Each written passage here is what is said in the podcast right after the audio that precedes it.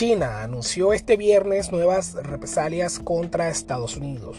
Esto por el reciente viaje a Taiwán de la presidenta de la Cámara de Representantes, Nancy Pelosi.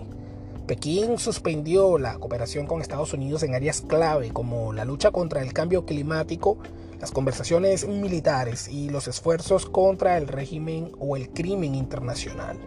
También impuso sanciones a Pelosi, la tercera mayor autoridad de Estados Unidos, y a sus familiares directos por haber hecho caso omiso de la preocupación y la firme oposición del gobierno de Xi Jinping a su visita a Taiwán esta semana, y así socavar la soberanía y la integridad territorial de China, según un comunicado oficial. El ejecutivo chino acusó a la delegación y a Pelosi, la política estadounidense de más alto rango que visita Taiwán en 25 años, de provocaciones atroces.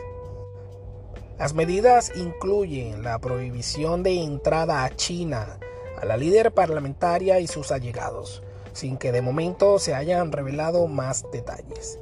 Las sanciones de China responden a la visita de una delegación del Congreso de Estados Unidos encabezada por la demócrata esta semana.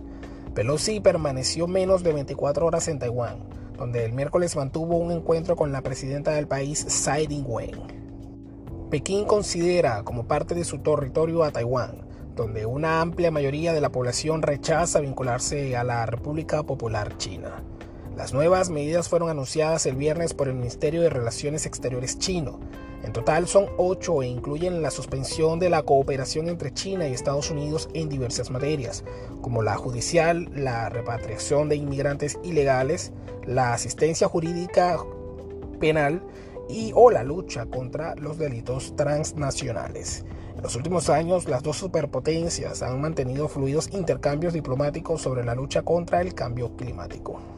En la cumbre del clima del año pasado en Glasgow, China prometió trabajar con urgencia con Estados Unidos para así reducir las emisiones.